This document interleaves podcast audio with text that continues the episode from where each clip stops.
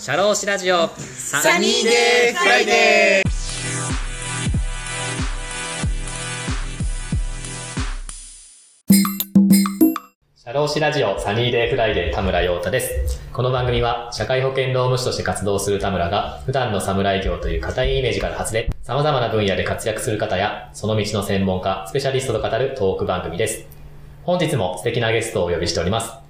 瞳美人プロジェクト主宰、ハッピーアテンダントの尾形ひとみさん、そして、 Altay Global Trading の藤井陽斗さんです。よろしくお願いします。よろしくお願いします。 Sunny Day Friday来てもらいました。ありがとうございます。はい、よろしくお願いします。す。尾形さんのご説明なんですけども、はい。尾形さんはですね、今日来ているゲストのうん藤井くんの元会社の同僚でして、はい。で、藤井くんはもともとどこで働いてたかというと、株式会社 AP カンパニーさんですね。うんうん。AP カンパニーさんっていうのは、皆さんもそのご存知かと思うんですけども、塚田農場という飲食店をうん居酒屋やられてて、その地元の食材であったりとか、お酒とかをこう、いろいろお客さんに美味しく提供できる。しかもこう、直で生産者からこう、食べる方に直接提供するっていう僕のイメージなんです。はい、そうです、そうです。そこで働いていらっしゃいまして、そこの同僚ということで。そうですね。まあ、同僚というか、上司みああ、たいな。まあ、そうとも言うんですかね。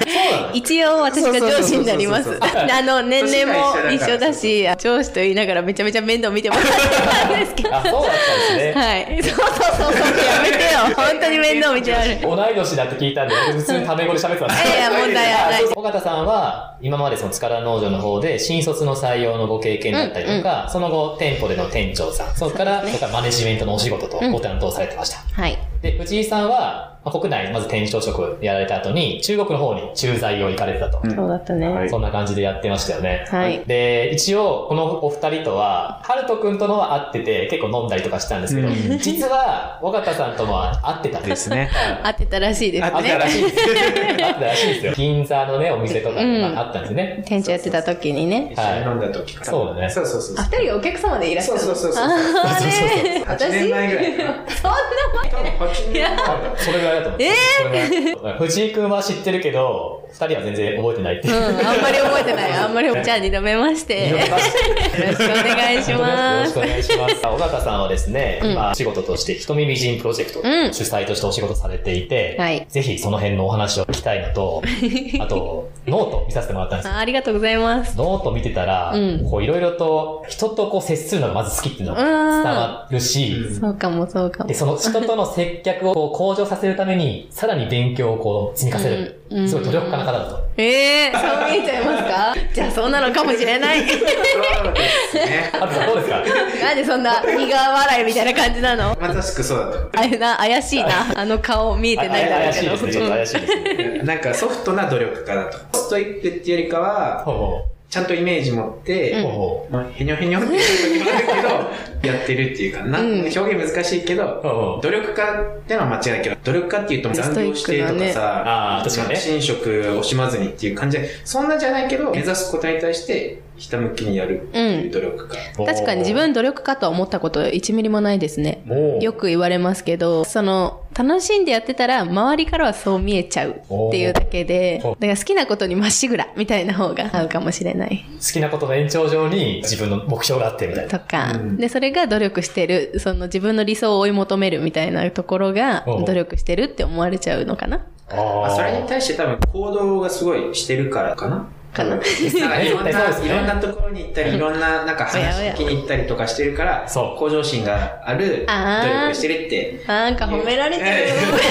いや、本当リスナーさんすごいですよ。尾形さんね、ノートとかでもいろいろ投稿されてるんですけど、いろいろもう全国各地に自分が勉強したいと思ってそこにこう行ったりとか、めちゃくちゃすごいと、すごいから全。然なんか直感で動いてるだけですよ。そんなに深い意図とかないんで。本当ですか？ぜひね、またリスナーさんが聞いた後にまた見ていただきたいと思うんですけども。お願いします。で、今日はですね、そのお二人からお仕事を今までやってきたキャリアの変遷であったりとか、AP カンパニーさんでどちらとも店長職、人をマネジメントするお仕事じゃないですか。あの人事系をやってるので、いろいろ知っていきたいと思うんですけど、でも実際に実務でやられてる方のお話を聞くと、僕にしてもすごい勉強になるじゃないですか。えー、本当ですか、そう。その辺をめちゃめちゃ勉強したいなと思って、今日お二人にお聞きしたいなと思ってはーいます。。ありがとうございます。はい。で、私の番組、働き方の番組ですので、うんお二人の働き方で大事にしているところっていうところをお聞きさせてもらいたいおな。ー。はい。ある？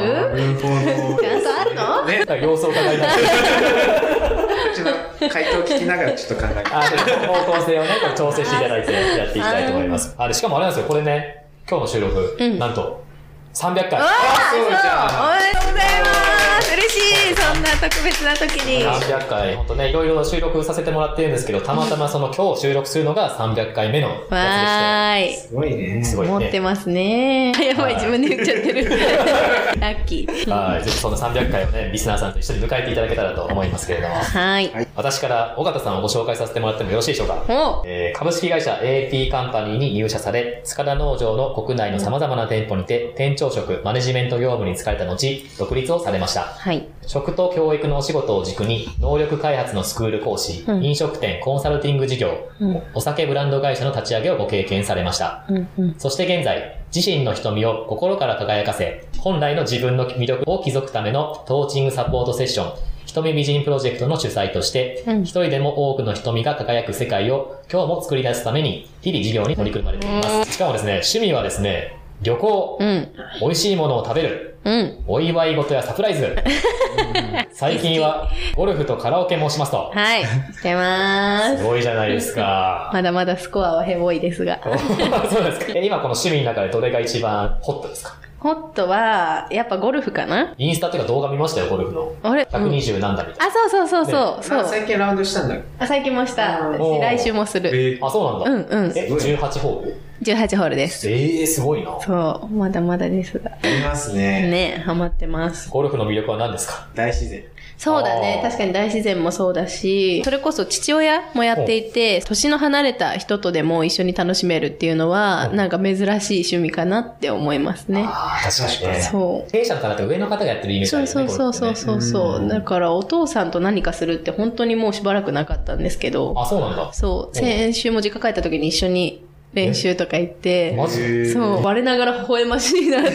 自分の前にちっちゃい、なんかほんと5歳ぐらいの女の子とパパが一緒にゴルフしてて、すごい微笑ましいって思ったけど、あ、その30年後版ぐらいのことを今やってるんだ、みたいな思って。そうあ、そうそう。でもなんか親孝行だよね、うん。ね。っていうのも一つ魅力としてあるかな、なんて思います。ああ、なるほど。んありがとうございます。次に藤井さんをご紹介させてもらってもよろしいでしょうか？はい。さっきから藤井さんハウス。尾形さん、藤井さんだもんあれ、私、大畑さん撮ってる。ひとみさんって、言ってるみたいやだ。ひとみは意味わかんなすぎる。な。ハルトさん、じゃあご紹介させてもらいます。はい。大学在学中に海外バックパッカー、イギリス留学をご経験されました。うん大学卒業後は株式会社 AP カンパニーに入社され、国内店舗の店長職、中国の店舗でのマネジメント業務をご経験されました。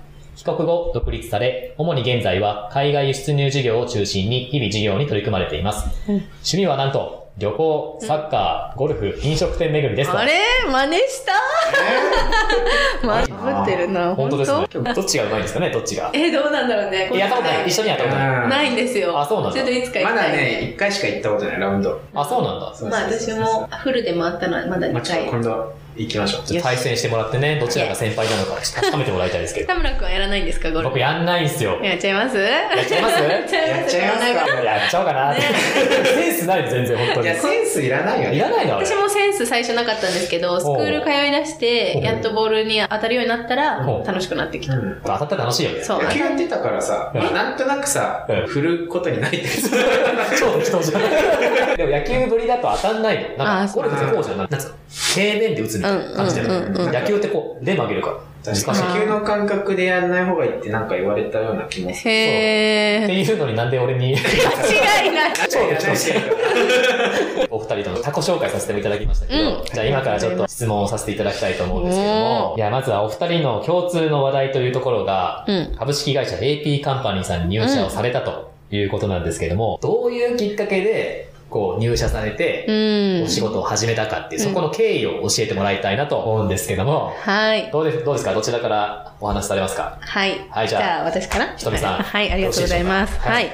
えっと、私はですね、実は、あの、新卒で入社する前に、はいはい。18歳の頃からもうアルバイト始めていたんですよ。あ、塚農場で？そうですあ、そうなんですか？そうえでもアルバイト始めるのは本当に学校の途中にあったからっていうぐらいの些細な理由で、まあ強いて言えば浴衣が可愛いなとかそういうちょっと下心ありな志望動機でやったんですよね。はい。でも今でも面接忘れられないんですけど、そう、いや、君はもう来る前から採用って決めてたんだっえ？て言われてえ、怖すぎるって思う。怖いですよね。そう。怖すぎって思う。ちなみになんでですか？って聞いたら、うんなんか当時その駅が、最寄り駅が大和駅っていうところで、私降りたこともないような駅だったんですけど、うんそこに着いてお店の場所がどこかもう全然わかんなくてう、ん電話したんですよう。んすいません、大和駅降りたんですけど全然わからなくてう、んみたいなことを電話してた時に、どんな電話だったか覚えてるって。一人でずっと爆笑してたんだよ。知らない人に電話するのに。って言って、もうこの子は採用だなって思ったって言われて、あ、そうだったんだっていう理由から、まうんあ、アルバイト始めました。おう塚田農場で働きたい気持ちはあったものの、飲食に対するイメージってあんまり良くなくて、なんとなく大変そうみたいな。はいはい。でも、社内というかこう、アルバイトの中で見てる分にはすごい楽しいこと分かってるのに、どこかプライドが邪魔して、大学出てまでバイト先の居酒屋に就職するってことが恥ずかしくてあー、最初は就活から避けてたんですよね。はいなんか入らないって思って。で、当時、就職活動の軸は、人に感動を提供する。塚田農場も当時は結構感動提供系のエンタメ系居酒屋だったんで、はいはい。なんか感動を提供できる仕事をしたいって思ってうん、ブライダルを見てたんですけど、はいはで、ブライダルの会社も4社内定もらって、まあ、どこにしようかなって時に、うん。4社目の人事が私の人生変えてくれたんですけど、何でしょうか、それは。ブライダルというか、星野リゾートさん。うんあそこの人事の方が結構すごくて、はいはい。尾形さん、うち来てほしいけど、AP カンパニーさんとちゃんと迷いなねって言われたんですよ。先行中他社勧められたことあります？初めて、はいはいはい。え、え、嘘でしょ？みたいな。いや私のこと欲しいんじゃないの？って感じだったんですけど、ちなみになんでですか？そしたら、尾形さん、先行中何話してたか覚えてる？って。塚田農場の話しかしてなかったよって言われちゃって。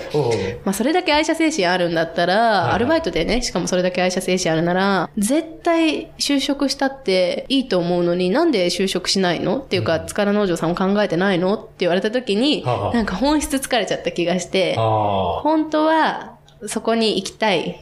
けど、変ななんかプライドがあってはあ、大学出てまでバイト先の居酒屋とかちょっと恥ずかしいよなとか、なんか別に親もすごい大企業行ってほしいとかも一切言われてないのに勝手に当時お父さんが警察官、お母さんも銀行員みたいな感じでちょっと固めなお仕事してたから自分もなんか立派なお仕事に就かなければみたいなのを勝手に思い込んじゃって、はは。居酒屋就職なんてダメだよねって思い込んでたんですけおどう、その一言をきっかけに、なんかこう何をするかじゃなくて、誰と働くかの方が大事だなって思えて、おそう、もう完全に何やるか就活してたんですよね、ブライダルっ はいて。はい。でももう中で働いて、これだけ素敵な会社で素敵な人たちがいるってことをもう分かりきってるから、それで、あ、こっちを選ぼうって言ってはい、えー、塚田農場をうん選びました。ああ、なるほど。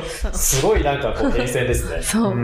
えちなみになんですけど、そのうん18歳の時に、うんその塚田農場を見つけたっていうか、そこにしようと思ったきっかけなんですか？一番の。は、えっと、幼馴染がほ見つけてくれたんですよ。で、幼馴染なのに2週間誕生日違くて、学年が変わっちゃうんですよね。3月生まれと4月生まれで。あ、確かに。で、なんか学年違うから、いこれだけもう1歳の時から一緒にいた幼馴染だけど、友達、共通の友達がいなくて寂しいから 一緒にバイトしてはい共通の友達作ろうっていう作戦おで、その幼馴染が見つけてきてくれたアルバイトだったんですよ。あーあ、じゃあ一緒に入ったんだ、そこに。そうです、そうだったかな確か。素敵な出会いがあって。そうで、実。際どうですか星野リゾートの人事の方から、うん AP カンパニーさんと悩んでくださいって言われて、うんそれ AP カンパニーさんにしたところは決め手は何だったんですか一番？まあでもやっぱり人で、本当に仕事を楽しんでる人たちばかりだったから、自分自身がどんな大人でありたいかって考えた時に、もちろんこうブライダル系の人たちもこうキラキラしてるようには見えたけど、はい。でも中で働いててこれだけ魅力分かってて仕事の楽しさも知ってるんだからっ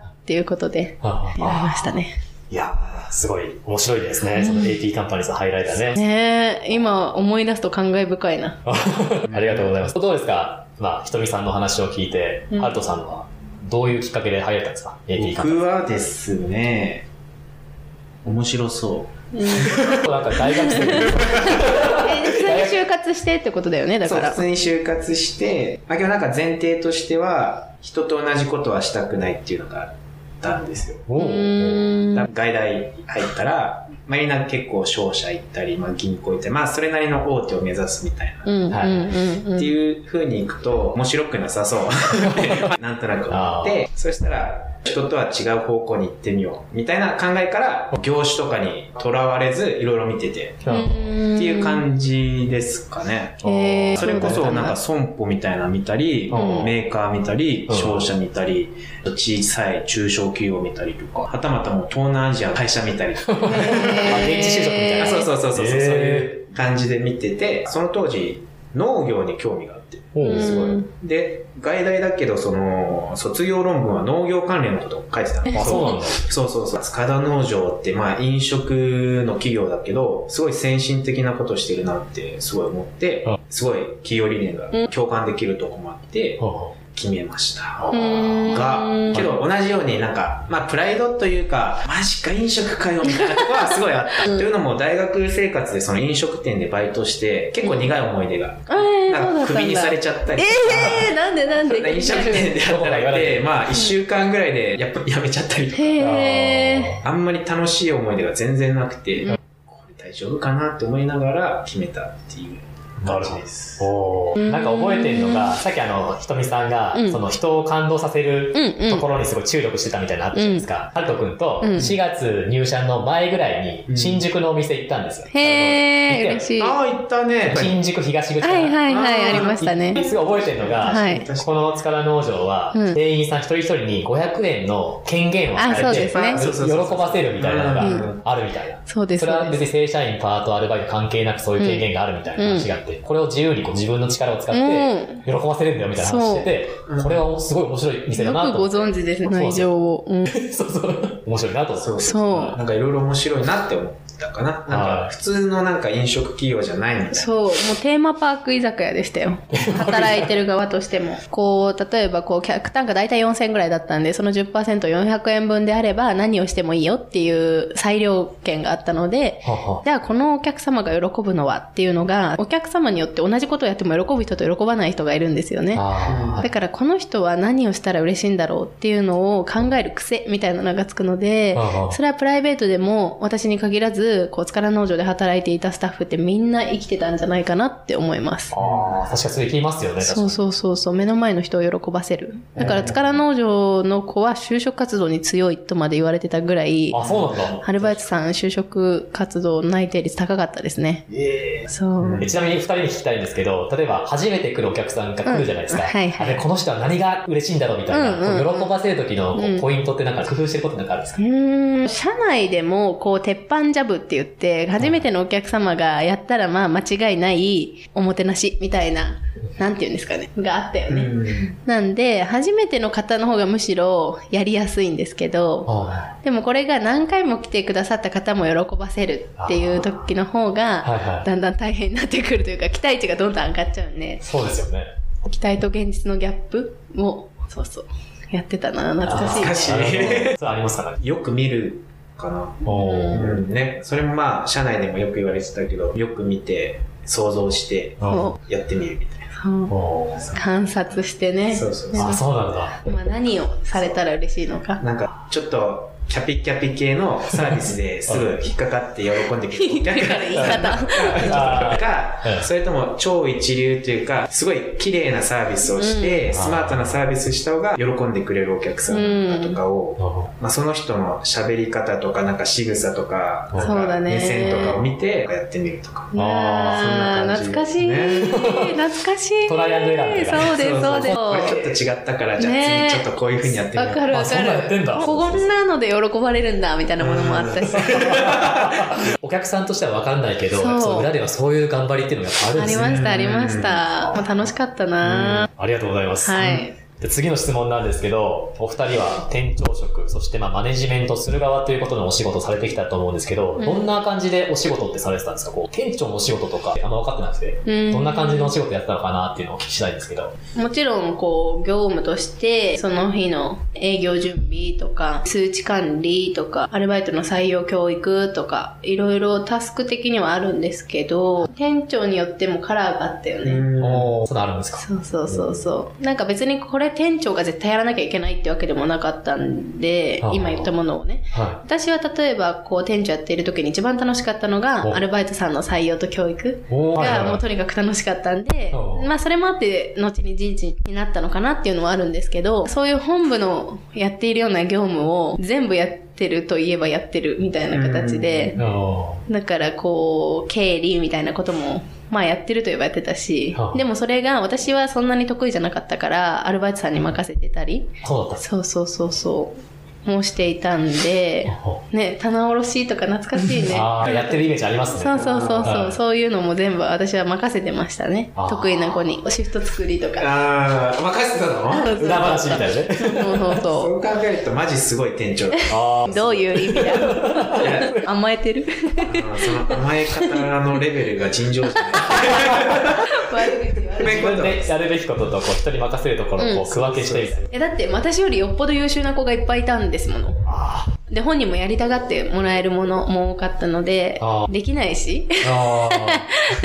もちろん最低限のやり方は知った上でですけど、そう。ーなるほど。さっきの採用のことでちょっとお話一つ聞きたいんですけど、うんうん採用を経験した後に人事の方行ったみたいな話だったんですけど、ひとみさんが、こう、人事としてこう人を採用するときに、ここがポイントになります。もう、第一印象ですね。入ってきた瞬間でもう7割決まってる。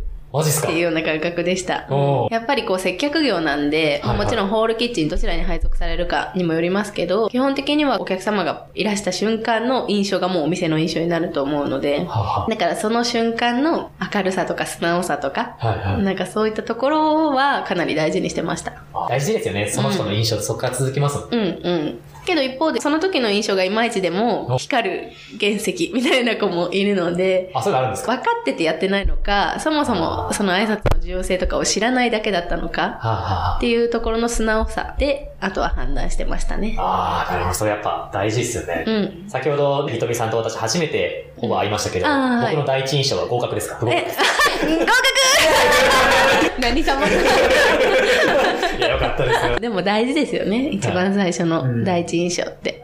大事ですよね。ありがとうございます。どうですか？今のひとみさんの話を聞いて付け加えとかありますか？ねえ、はるかはどんなとこまあけ見てたんだど大体一緒じゃないですかね。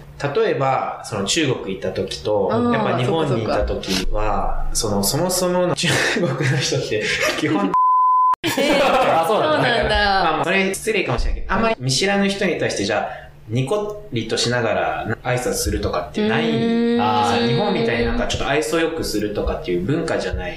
まあ、基本的にムスッとうんしてくる。うんうんうん。から、その中でも、なんか会話をした時に、ちょっとときめいた話題に対して、ちょっと顔を緩ませるのかうんあーちゃんとそういうところはよく見てた。なるほどね。ちょっと笑かしたりとかもして。その本人が好きなことをテーマ振ったら、おはにかむとか、なんか、な恥ずかしそうに笑う、その表情がちょっと可愛いかなとか、なんか、そういう感じかもしれない。へー。ちょっとわかりづらいけど、そうそうそうそんなところ、表情の変化、本当にもう、終始ムスッとしてる人もいるから、そういう人はちょっと違うのかな。うん。あそうするとコミュニケーションが今後成り立たない可能性ある。いや、そうだよね。話でうん通じないってありますもんね。確かに確かに。感情の揺れがない人だとちょっと厳しいかな。うん。あ違うんですね、目線もね、採用のこう視点というかね。うんうんうん大枠は一緒だとは思うんですけど、うん素直さとかね、愛嬌とかそういう明るさは一緒ですね。うんあ力農場の価値観に合うかっていうところもね、うん大事だったかな。また一緒に働いて楽しそうなイメージできるかみたいな。うん純粋に一緒に働きたいと思うかどうかっていうね、あっていうのは大事ですよね。大事っすね。もう面倒一生見ていく覚悟があるかみたいな。言い過ぎ？なるほど。うんわかりました。ありがとうございます。はい。じゃあ次なんですけど、これちょっと思い出話をちょっとしたいんですけど、店長職をご経験されて、こう嬉しかったこと。まず聞きたいなとなんだろう。どうですか？嬉しかったこと。まあいろいろあると思いますよ。そういろいろあるたくさんと思うんですけどいろいろあるうんちょっと今、思い出せるというか。いろんな店舗経験したけど、そこのアルバイトからもう社員まででも何店舗も経験したけど、そこからもうアルバイトから社員になってるっていう子が毎回いたんですよ。おおすごいですね。そう、おなんかそれは純粋に嬉しかったですね。ひとみさんの下で働いてて、あ、そうそうそうそう。そうそうそうそうそうそうっていう子が、なんかしかもネガティブな理由じゃなくて、ポジティブに自分の内定先決定でおも、うこれ P 就職したいです、みたいなことがいて、えなんか本当にこの店舗だけじゃなくて、どこの店舗行ってもいたんですよ。あすごいですね。なんかそれとかは嬉しかったですね。あ、じゃあアルバイトで働きながら就活もしたけど、そうそうやっぱりそうそう AD がいいみたいな。働く楽しさをここでやっぱり教わったから、みたいな。自分も伝えていきたいですとか。まあ人によってその理由は違いますけど。あそういう子が別に自分の周りに限らず、ゾロゾロいたというか、アルバイト上がりです、みたいな子が一定数いたんですよ、結構。あ、すごいですね。そう。結構生み出してるよね、ね本当に。えーそうそう。それって本物だなって、うん我ながら思う。仕事のやりがいとか、環境の魅力とか、人の魅力があって、みんなやりたいって、働きたいって思うんだろうなって思います。うん。あ、でもそれ嬉しいですね。そうねうんそう確かに。ありがとうございます。どうですか？ハルトさんはなんか正解ありますか？な自分の去り際？の時の一緒に働いてたスタッフの見送ってくれ方っていうか、なんかその反応かな？反応が思ったより良かったっていうのが常にあるから、私も嬉しかったな、それ。嬉しかった瞬間、うん。店長をその店舗が離れて違うところに移動とか、うん。例えば中国から日本に帰る時とか、でも常になんか店長っていう仕事は、まあ、自分が思うに結構孤独な部分があるというか、常に正しいのかよくわからないしあ、そもそもあんま自分に自信がないから、うん。うまくいってるのかわかんない店舗作りが。あ今日その時にやっぱ最後、そのみんなとの別れ際に感動的な別れ方とか、なんかいろんなものがうんあるとあ。はいはあ、自分の作ってきたものは間違いではなかったのかなってなんか自分を肯定できるというか、うん、確かに。なんかいろんなサプライズしてもらったりとか、っていう時にちょっと自分に、あ、その時にようやく自信が持てたみたいな。確かにねうんそれありますよね。うんわかんないからこそやってみて、それが認められると嬉しいですもんね。うん。そうですね。うん嬉しいですね。嬉しい。しみじみ確かに卒業の時嬉しかったなうん私もあ、。そうなんだ。うんどんな感じだったんですかそれは？いやもうコロナ禍、緊急事態宣言入って開けた時ぐらいだったんですよ、たまたま。ほうほなんで、みんなあんまり外に出たりとかもしないし、なんか誘うにも誘いづらいみたいな時期ではあったんですけど、う。はいはえ、こんな人まで来てくれるの？みたいな。それもえ、そんな時期だったのもあって、あんま誘わなかったんですよ。だからもう SNS に、それこそノートにやめます、みたいなの書いて終わりぐらいだったんですけど、もう本当にたくさんの方来ていただいて、お客様もそうだし、当時の仲間、他店舗のスタッフとかも、もう満席で、マジっすか？そう。えわけわかんないくらい幸せでした。え幸せですよ。泣いちゃうよ幸せいや、ね。泣きましたよ。泣いちゃう泣いちゃう号泣、号泣。ずーっと満席で。それはあれじゃないですか。ひとみさんの人柄というか。いやいやいやいやいや、そね。の通りだと思います。嬉しかった。すごいよね。話持ってっちゃった。人が魅力的な会社でしたね。本当ですよね。そう。ありがとうございます来。てくれる。じゃあ逆にここだけの話、うん大変だったなってことあります？いや、絶対めちゃめちゃあるんだよね。絶対めちゃめちゃあるのに、こう、パッと思い出せないというか、はなんだろう、いや、めちゃめちゃあるはずなんだよ。もうなんか、出産経験したことないけど、出産と一緒でさ、なんか産んだら忘れちゃったみたいな。なんだろう、いや、絶対ある、絶対ある。い。うん。なんかよく言う、その、労働時間とか、はいはいそのなんかよく飲食にみんな負のイメージを持つような大変さじゃない。あそっち系ではないことは間違いない。もう営業中とか時間あっという間でしたもん。うん楽しくてあっという間に終わっちゃってた。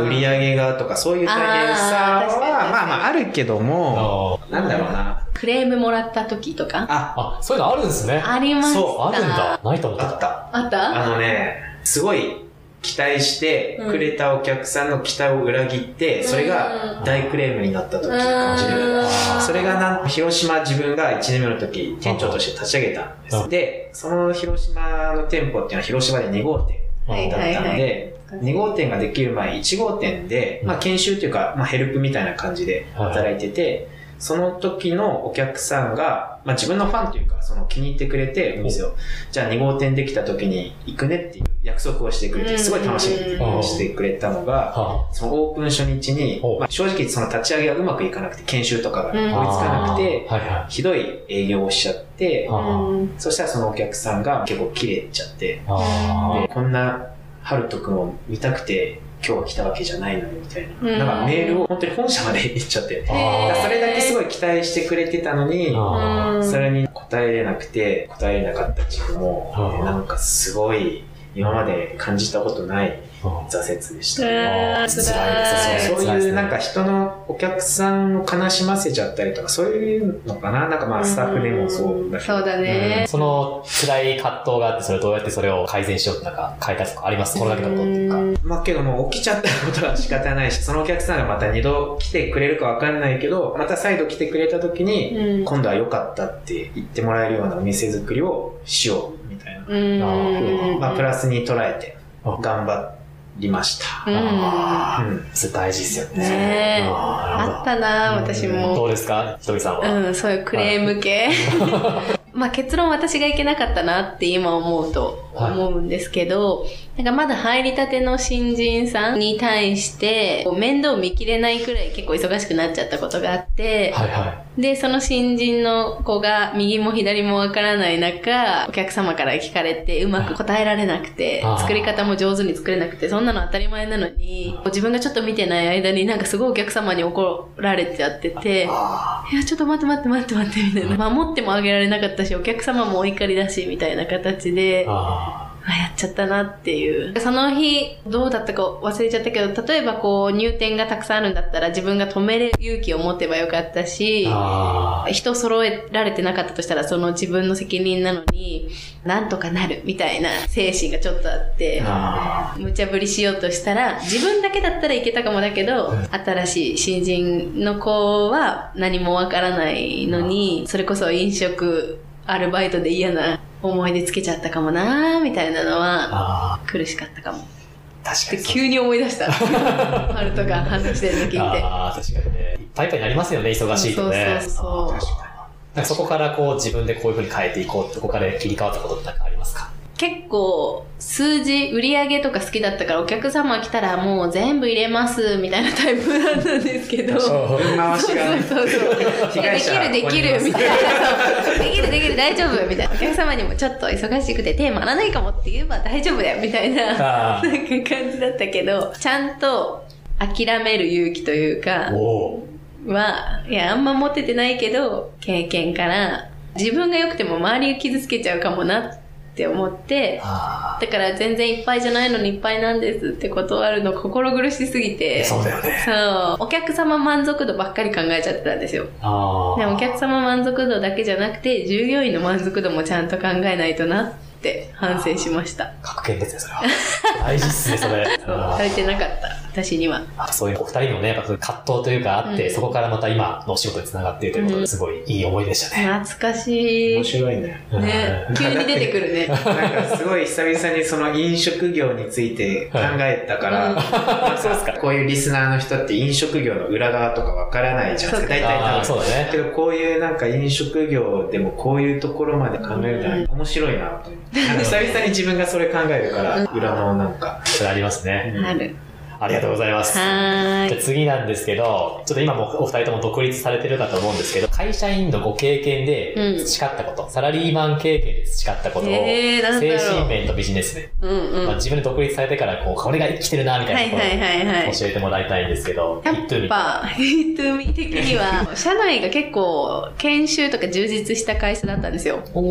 で、どんな研修かっていうと、こう、人間力を高めるお、飲食業界だったら、こう、もっと接客のやり方とかそういうノウハウを教えてくれるかと思いきやお、生きていく上で大切なあり方みたいなことを、すごい教えてくれる会社だったんですよね。はいはい。挨拶をちゃんとしようとか、今一言だけ言うとすごい浅はかな言葉に聞こえるかもですけど、本当に挨拶の重要性についての研修を何時間もやったりするんですよ。えとか、自分たちの使う言葉、ー。えー性格がポジティブでもネガティブでもどちらでもいいけど、使う言葉だけはポジティブであろうね、とか。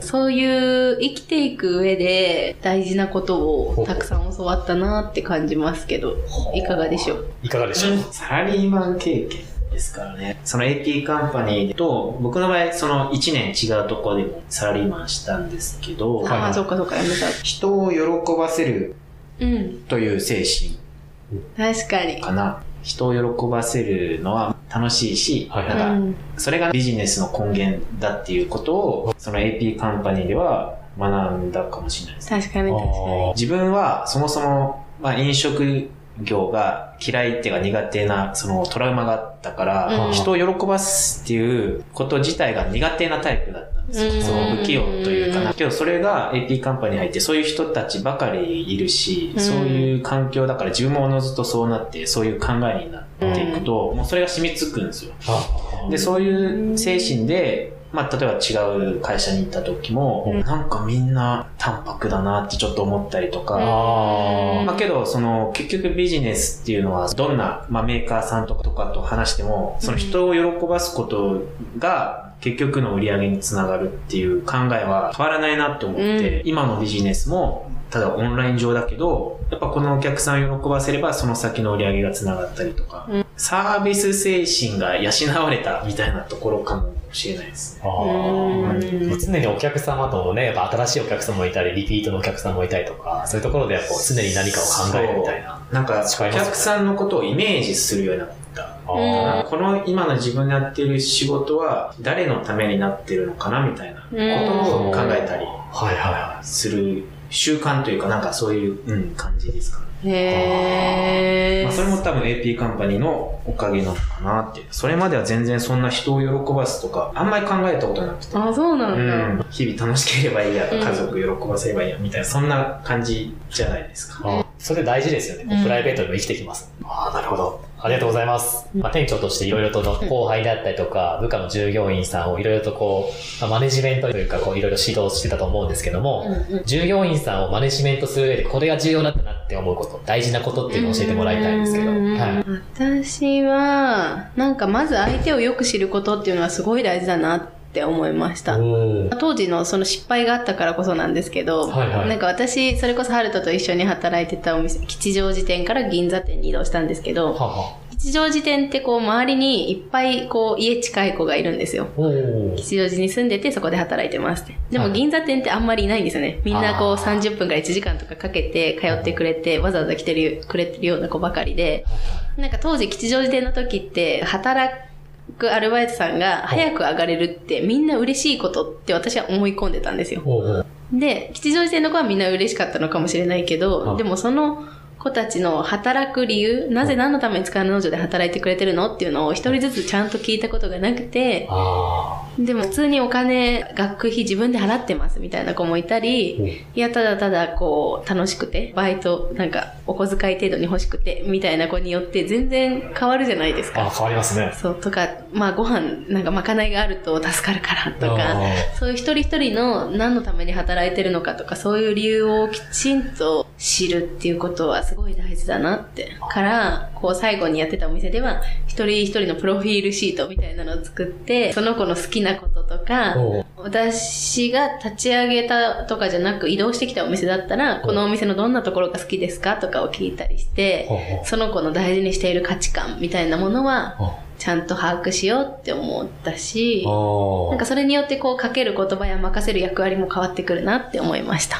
確かにそうですよね。うんえそれってひとみさんが独自にそれ作ってたあ、そうでです、そうです、そうです。マジですか、うんそれは今でもそのお店でこう受け継がれてってうん、どうだろう。まあでも、あのシートを私もやりたいですっていうオファーは何回かいただいたことありましたねうんあ。純粋にこう、働いてるスタッフの誕生日とかまで知らないっていう人意外と多いんですよ。ああ、そうっすか。もしかしたらその誕生日に、ねえねえこの日入れないってお願いしちゃってるかもしれないじゃん。確かに。そう。それってちょっとなんか残念な気持ちになりません？自分アルバイトだったら。いや、そうですねそ。れよりも、おめでとうって、なんか、前日とかに。そういうなんかこう、プライベートのことも気かけてくれてるよっていうのが分かるとね、やっぱその仕事に対しても愛着は湧くっていうのがありそうそうますよね。そうそう。だからもう本当に一人一人のこと詳しかったと思います。家族構成とかも、普通にご両親とかと仲良かったですもん。マジっすか？本当に本当に。未だになんか呼ばれてホームパーティーとかお邪魔するぐらい。すごいな。すごいね。家族ぐるみだ。そうそうそうそう。マジっすかうん、ありますね。ありがとうございます。そういうね、従業員さんのことをよく知るっていうのは大事ですね。人一人を知るってこと。どうですか付け加えありますか？同じだと思いますね。うん本当に知ることからコミュニケーションの取り方が変わるから、結構そこは一番重要視してましたね。あとはまあ、難しいところかもしれないんですけど、その店長としてのなんか威厳を保ちつつも、うんあんまり遠い存在にならないようにしないといけないなっていう。あそれが、例えば広島いた時が23とかだったから、大学生ともう本当にそんな変わらない年じゃないそうかそうかそうかそうだよね。だから、けどなんかやっぱ店長すごいって思わせないといけない。ある程うん度は。遠くなりすぎるとちょっと日々のコミュニケーションがうん遠くなっちゃうから、そのなんか塩梅が心がけていた。うん。あー確かに。どうやってやるんですか？そのうまい具合のその立ち位置みたいなどうやってやってるんですか？うわかんないんで。す。私は意識してたのうんは、こう、すごい大好きな言葉で、人は強みで尊敬され、弱みで愛されるっていう言葉がすごい好きなんですけど、なんか最初の頃って私、かっこいいとこしか見せてなかったからう、んなんか尊敬はされるんですけど、ちょっとそれこそ遠い存在自分には無理だなとか思われちゃうような存在に、自分で言うのもですけど、思わせちゃってたなって思って、それよりもちゃんとできない、の弱さを見せることで愛されていった気がするなって思うので、そういった弱さを見せていくってすごい大事だなって、これできないとか、何でも、あ、全部店長やるよ、あ、全部やるよ、全部やるよってやっちゃやってた時期もあったんですけど、あいや、できないし、一生終わんねえ、みたいになっちゃうから。そうですよね。そう、そうやって格好つけてたんですよね、きっと。確かさっきあの、ハルトさんが、ひとみさんは結構任せてたねってありましたけど、その前の原点のところにはそういうことがあったんですね。そうそうそうそうなんですよ。全部自分でやろうとして格好つけてた時期があって。すぐに変わっていったみたいです。うん。いいですね。に。深いですね。深いですかね。い。はありがとうございます。今までちょっと AP カンパニーさんのお仕事の中身を愛され感というか愛してるって感じがすごい伝わってきました。ん。はい、次はですね、お二人の独立してからの事業概要とか中身についてお話聞いていきたいんですけど、先ほどご説明させていただきましたけど、ひとみさんの方はうん、ひとみ美人プロジェクトの主催としてお仕事されていて、えー、ハルトさんの方は海外の輸出入事業をされてるかと思います。そのお二人の事業内容を教えていただきたいと思うんですけど。はい。私は、えーまあ、個人セッションですね。瞳美人っていうと、なんか私を綺麗にしてくれるみたいな思われ、思われがちなんですけど。あ違います？違うんですよ。なんだそれっていう思われてるんですけど、私綺麗にしてくださいプロジェクトではなくてね、そうじゃないんですよ。その人の本来持ってる自分の魅力とか、自分史上最高次元の自分を見つけるというか、のためのお手伝いをする個人セッションをしています。トーチングサポートセあはいはいはいル、トーチングってトーチですよね。聖火リレーのトーチみたいなイメージそんな感じのあれですか？よく周りにはコーチングって言われるんですけど、ひとみさんのコーチングめっちゃ良かったです、みたいな感想をよくもらうんですけど、はいはい。いや、果たして私がやってることはコーチングなのか、名前はついてないんですけど、はいはまあでもその人の登りたい山に登るお手伝いをしていくっていう意味では、なんかトーチングが一番近いかなとは思ったんですけど、初めて聞いたんで、トーチングサポートセッションって、なんかそれどんな感じなのかなと思って。どんな感じでお仕事は流れていくんですかこう相談者はどんな感じで、ひとみさんと一緒にこう、お仕事をしていく感じになってますか？セッション、個人セッションなんで、えー半年間の中で、もうクライアントさんの依頼に対してどうなりたいかっていうところを明確にして、まあ個人セッションなんで、だいたい2時間ぐらいですね。まあ今日結構2時間半ぐらい今日やっちゃったんですけど、そうそう、あっという間なんですよ。おお、二人喋ってそうです、そうでです。1対1の個人型の、もうこうやって話して。うんあクライアントさんのありたい姿を一緒に考えていくっていうような。もうそれもなんか今思うと塚田農場での、なんだろう、個人を知るっていう経験がすごい生きてるなって思いました。あー、生きてますか、やっぱり。生きてる。意外とみんな自分のことに興味あるのに自分のことが一番分かってないんじゃないですか。深いですね、それは。自分の魅力っていうのを案外気づいてない人が多すぎるので、その魅力を私がこう鏡となり、うんこう映し出していくっていう形でうん、別に答えは私は持ってないんですよ。うんそのクライアントさんが持っている答えを引き出して映すっていう形なので、そうそうそう。いいですね。うん自分をよく知ると、やっぱ自分をもっと好きになるよううなん感じになりますね。うん。だから自分の魅力とかないですみたいな人いるんですけど、いやあるんだよねみたいな。全然あるのに気づいてない方が多いのでうん、そういった魅力に気づくっていうようなことをやってってます。ああ、それやっぱ嬉しいですね、クライアントさんとしてもね、やっぱ。うんいや、そう。でも私の方が嬉しくて、なんかやっぱりそのクライアントさんがもう元々こう、人としても大好きな人ばかりなので、だからそういう方の人生のお手伝い、より良くなる人生のお手伝いができるってめっちゃ幸せじゃないですか。幸せですね。そうそう伴そう。そうそうそうそうそうそう。だから、なんか我ながらよくやったなって思うんです 本当にこれでなんか今生きていけてるのが不思議なくらいっていう感じなんですけど、個人セッションをしていますっていうところですね。今、瞳美人プロジェクトの真の意味が分かりました。だから本来の魅力に気づく。その、なんか由来みたいなさ、あーその由来みみたそういな。ですね、聞きたいですね。え 2MC。そこ重要なんだな。ろう。最初は、まあ、いろんなお仕事、教育関係と職関係のお仕事3つ4ついただいてやってたんですけど、ほうほうなんかまあそこそこの時間でそこそこ給料も良くて、それなりに満足した生活してたんですけど、で私もっとどうなりたいかなってことを考えた時に、自分が結構自分のこと大好きなんで、あ瞳らしく、なんか瞳輝かせる仕事したいなって思ったんですよ。で、そんな時に、あ、てかそもそも今の私の瞳輝いてなくねって思って、思い切って全部仕事全部やめてあ、、そうなんだ。そうなんです。で辞めたことによってなんかいろいろ考えるというか、足を止めてこう自分を見つめ直した時間があったんですけど、で、そんな時にこういうことしていきたいんだよねっていう、その人の瞳を輝かせるっていうことをしたいなっていう時に、じゃあもう一回、もうなんかお試しでやってみようみたいな感じでやった時に、とりあえずネーミングどうしようってこう、それこそ力農場時代のアルバイトのことをご飯食べてる時に、う。んもう今日やるってコミットしたから、今日発信したいんだけど、ネーミング決まってなくてどうしようって言ってた時に、たまたま秋田料理の居酒屋にいたんですよ。で、そこで秋田美人っていうポスターが貼ってあっ ありてま、すね、有名ですね。そう、あめちゃめちゃいいの思いつきましたってその後輩が瞳美人どうですか？はい、これで決まり？みたいになって、早い。いや、全然なしってその時は思ったんですよ。なんかダサいし、ちょっと恥ずかしいとかまで思ったんですけど、案外ちょっとそこにしっくりきちゃった自分がいてとりあえずもう瞳美人プロジェクトで発信して、う。んまあなんか変えたくなったら変えればいいやって思ったんですけど、だからたまたま相談したこと、その時にいたお店と、うん。で、全てがなんか、もう今日やる、今日発信するってことをコミットしてた自分がいて、いやもうそんな、あれでしたよ。今日やるって言って、そのままリリースするってすごいですね。いや、まあ、まだそうのお試し段階ですけどね。こういうことやりたいんで、やってみます。ご意見ください、みたいなモニターをやってたんですけど。あ、そうなんですか。そう、懐かしい。すごいねあの秋田料理のお店。お金を払わないとダメだ 野号の本当に感謝しています。そしてそのお友達にもね。いや、本当ですね。うん最初その話を聞かされた時に、ちょうど多分そのぐらいの時、な仕事辞めるっていうぐらいのタイミングで聞いて、なんか聞いた時ちょっと最初耳を疑って、聞いた感じすごい表現幼稚。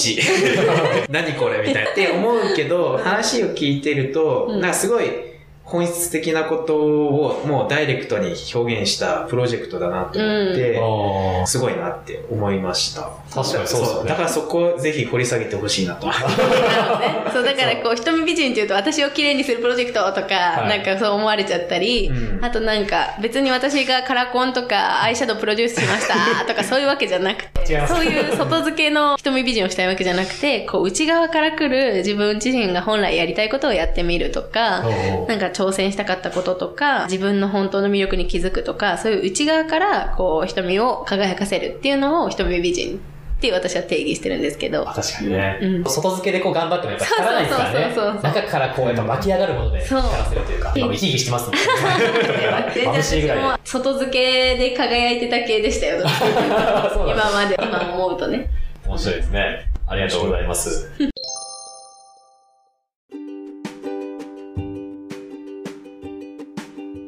いかがでしたでしょうか？次回もこのお話の続編をお送りいたします。魅力的なお話たっぷりです。お楽しみに。